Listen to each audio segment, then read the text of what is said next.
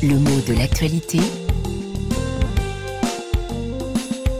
Yvan Amar. À Mayotte, cette île de l'archipel des Comores qui est un département français, eh bien les troubles continuent et l'on parle des barragistes.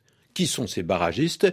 Eh bien, ceux qui font, qui construisent des barrages ou qui y participent. Hein. Alors, on parle aussi de blocage parfois, mais on n'a pas trouvé de mot qui dérivait de ce dernier mot. En revanche, les barragistes, eux, sont tout à fait actifs probablement parce que le mot, on le trouve déjà, mais dans d'autres domaines, et notamment en sport. Hein.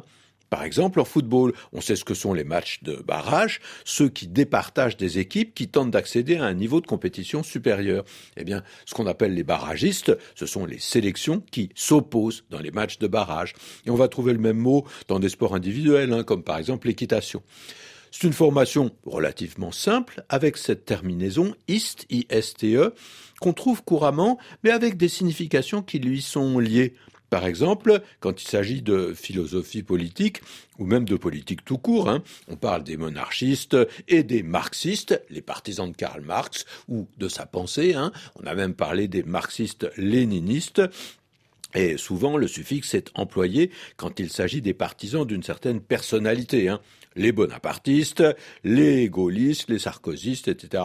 Parfois, on a même deux suffixes qui sont en concurrence avec des significations un peu différentes. Hein. Les gaullistes, ce sont les partisans de De Gaulle. Le mot existe depuis euh, la guerre, depuis l'occupation. Hein. Mais gaulien existe également pour renvoyer à un style, à une manière de faire. Hein. Un discours, par exemple, peut avoir des accents gauliens. Et François Mitterrand a eu droit à un traitement similaire, même si c'est relativement moins fréquent. Alors, le suffixe ist, I-S-T-E, il va se retrouver aussi dans des noms de métiers.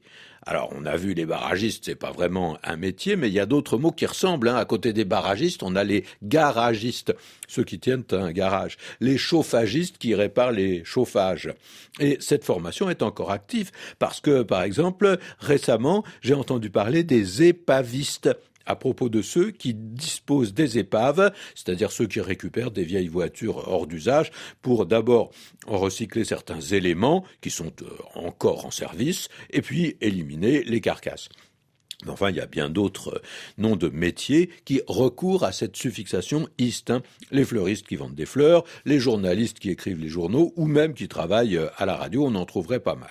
Et c'est presque systématique pour les musiciens, puisque là, euh, on va trouver des noms qui sont formés à partir de l'instrument. Le pianiste et le saxophoniste et le violoniste et le trompettiste, etc.